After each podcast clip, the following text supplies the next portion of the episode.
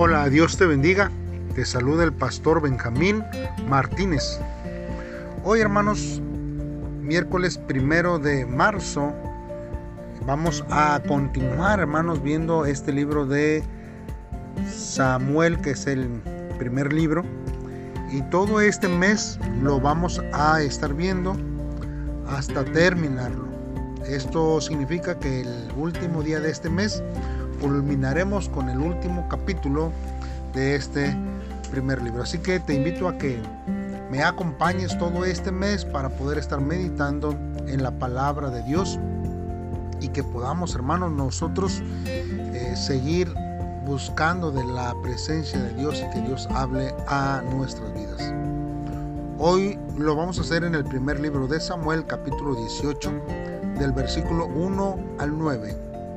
Título, este devocional lleva un pacto de amor sincero. Te invito a que hagas una pausa si aún no has hecho una hora, oración y le pidas a Dios que Él sea el que hable a tu vida en este día a través de su palabra. Si ya lo has hecho así, pues entonces vamos a escuchar la palabra de Dios. La palabra de Dios dice así. Saúl ya no dejó que David volviera a su casa, sino que lo mantuvo cerca de él, de modo que Jonathan se hizo muy amigo de David. Tanto lo quería Jonathan que desde ese mismo día le juró que serían amigos para siempre, pues lo amaba como a sí mismo. En prueba de su amistad, Jonathan le dio a David su ropa de príncipe, junto con su arco y su espada con todo y cinturón.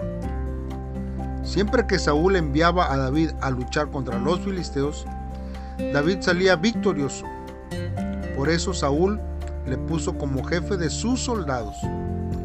Esto le gustó mucho a todo el pueblo y también a los otros jefes del ejército de Saúl. Sin embargo, desde el día en que David mató a Goliat, Saúl comenzó a tener mucha envidia de David. Y es que cuando el ejército regresó a la batalla, las mujeres salieron a recibir al rey y en sus danzas y cánticos decían, Saúl mató a mil soldados, pero David mató a diez mil. Al oír tales cantos, Saúl se enojó mucho y pensó, a David le dan diez veces más importancia que a mí. Ahora solo falta que me quite el trono. Muy bien hermanos, vamos a estar meditando en la palabra de Dios.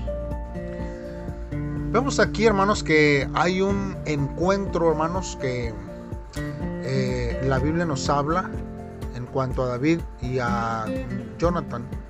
Pues ellos en cuanto se encontraron, hermanos, se hicieron muy amigos, muy íntimos de inmediato. Su amistad, hermano, es una de las más profundas e íntimas que ha registrado la Biblia. ¿Por qué, hermanos? Pues porque en primer lugar, ellos basaron su amistad en un compromiso con Dios, no solamente entre ellos. También, hermanos, no permitieron que nada se interpusiera entre ellos ni su carrera, ni los problemas familiares. También, hermanos, se unieron más cuando su amistad fue probada. Y también pudieron permanecer amigos hasta el final. Jonathan, hermanos, es el príncipe de Israel. Pero se dio cuenta más tarde de que David, y no él, sería rey. Pero eso, hermanos, no debilitó su amor por David. Hermanos, Jonathan prefería perder el trono de Israel que su mejor, que su, su mejor amigo, hermanos. Y esto, hermanos, es porque cuando Dios, hermanos, habla a nuestros corazones, Él pone, hermanos, a las personas indicadas en nuestro camino. Y hay veces que nosotros, hermanos, eh, solamente queremos tener amistades, queremos que otros sean amigos nuestros. Pero nosotros, hermanos, no sabemos ser amigos de otros. Hermanos, nosotros tenemos que ver que necesitamos compañeros de fe, hermanos, en que debemos también amar y que tenemos que tener comunión, hermanos. Hay veces que en la mayoría de los casos nuestros, nuestros amigos son de la fábrica, son de la escuela, personas que no conocen a Dios. Mas sin embargo, hermanos, nuestra amistad tiene que aferrarse con personas, hermanos, que, que estén dentro de los caminos de este Dios. Que podamos nosotros eh, estar, hermanos, en comunión. Hay veces, hermanos, que no permitimos que esto pase. Aun cuando vamos a nuestras congregaciones, no convivimos, no platicamos, no nos conocemos.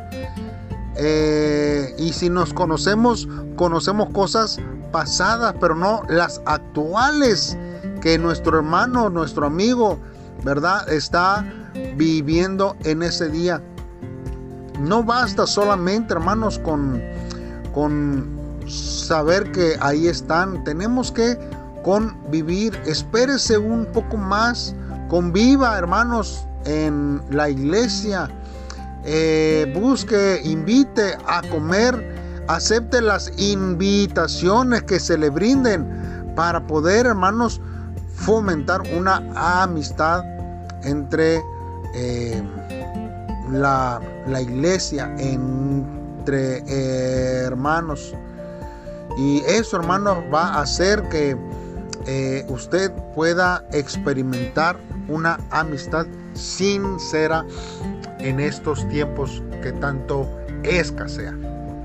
Ahora, volviendo hermanos, una vez más a estos versos, nos vemos, nosotros vemos aquí, hermanos, que el aprecio que Saúl sentía por David, ¿verdad? Y la admiración que él sentía, él se debió de haber sentido orgulloso porque David hizo que el pueblo de Israel ganara.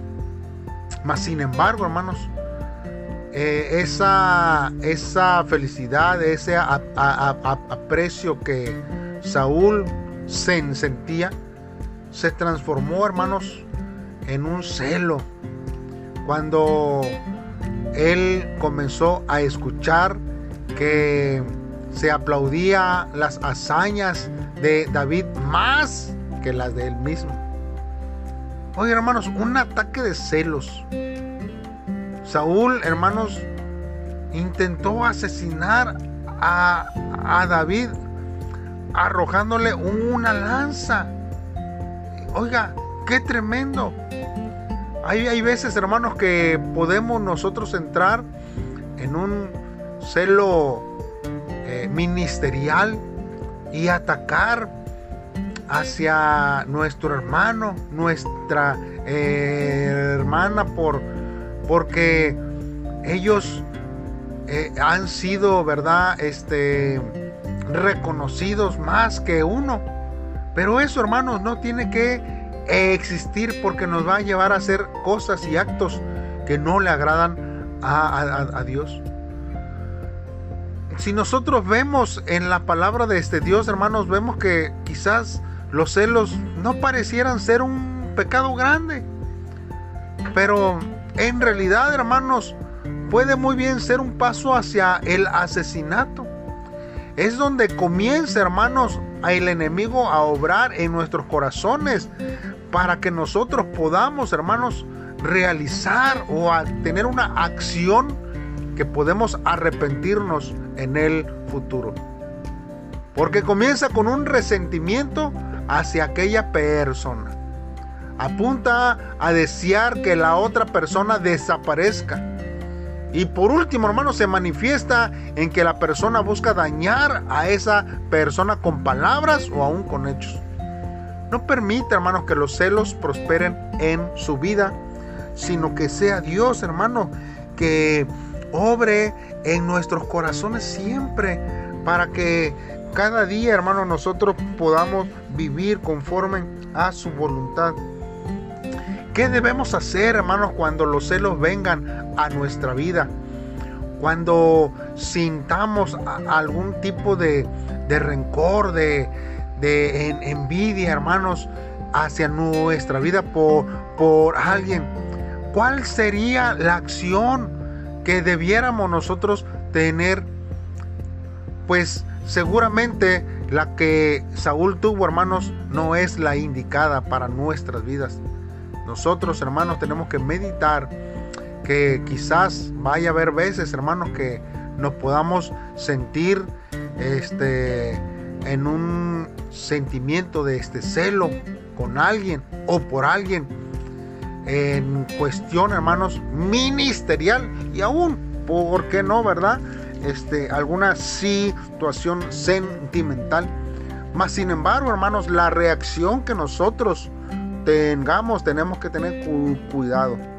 Porque si hay un sentimiento de venganza, de herir, de dañar, hermanos, eso es un sentimiento que no le agrada a Dios. Necesitamos nosotros, hermanos, dejar que Dios sea el que obre en nuestras emociones, en nuestros sentimientos, en donde quiera que nosotros vayamos. Así que vamos a hacer una oración a Dios y pedirle a Dios que Él sea el que nos ayude en este tiempo. Padre, a ti te damos toda la gloria, toda la honra, porque tú, Señor, eres maravilloso, grande.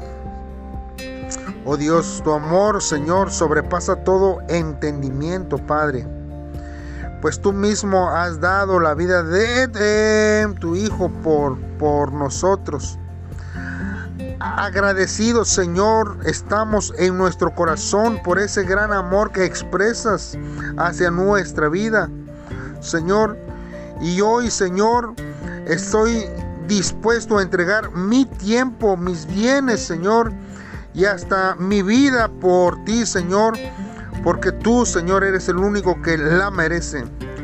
Guárdame, Señor, de los celos cuando vea, Señor, prosperar a mi hermano, mi hermana, Señor, a, alguien, Señor, que, que tú has puesto y dame un corazón genuino, Señor, para regocijarme verdaderamente y bendecirlo, Señor, y en vez de ser un obstáculo, ser de bendición para su vida en este tiempo. Gracias Dios porque tú siempre, Señor, nos amas y haces, Señor, que nuestra vida pueda crecer, oh Dios, y madurar en tus caminos.